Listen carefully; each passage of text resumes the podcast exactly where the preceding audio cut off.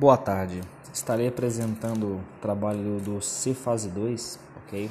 Do curso. E a gente vai falar um pouquinho aí, tá? Da Carolina Florença, tá certo? Que foi pioneira aí em educação, tá certo? Vamos falar um pouquinho, conhecer um pouquinho mais aí a sua, a sua trajetória, tá certo? E o reconhecimento da mulher, que é tão importante na sociedade, né?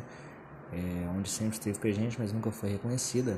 Né? E no, atual aí, ela não, não tinha muito protagonismo naquela época e hoje em dia as coisas mudaram um pouco. Sempre voltada aí para o machismo. É, a personagem como eu escolhi foi a Carolina Florence, nasceu em Kassel, sul da Alemanha, em 1928. Teve aí sua cidade natal, né? E frequentou aí o curso superior, tá? Em literatura e história, certo? voltou-se também aí para a Suíça, né, onde teve aí né, por alguns anos onde foi implementar seus estudos, certo?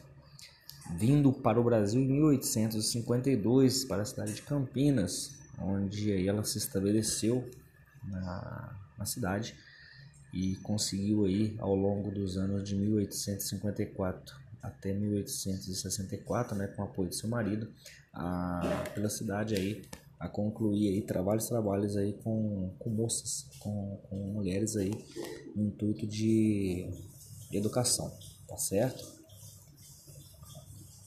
Adicionando também aí, tá, ao roteiro, a gente pode também falar aí, né, que ela teve uma grande influência na cidade, criação do colégio Carolina Florença, Colégio Florença, tá certo? Que ficou aí na cidade por um tempo e posterior aí ele, ele teve que ir para Jundiaí, tá certo?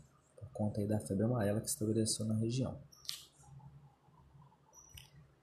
Vindo a falecer em 1907, ela teve aí postumamente aí apenas aí um nome reconhecido na cidade como uma rua, no bairro Vila Nova. Sendo essa sua homenagem aí pelo, pelo que ela representou, foi muito pouco.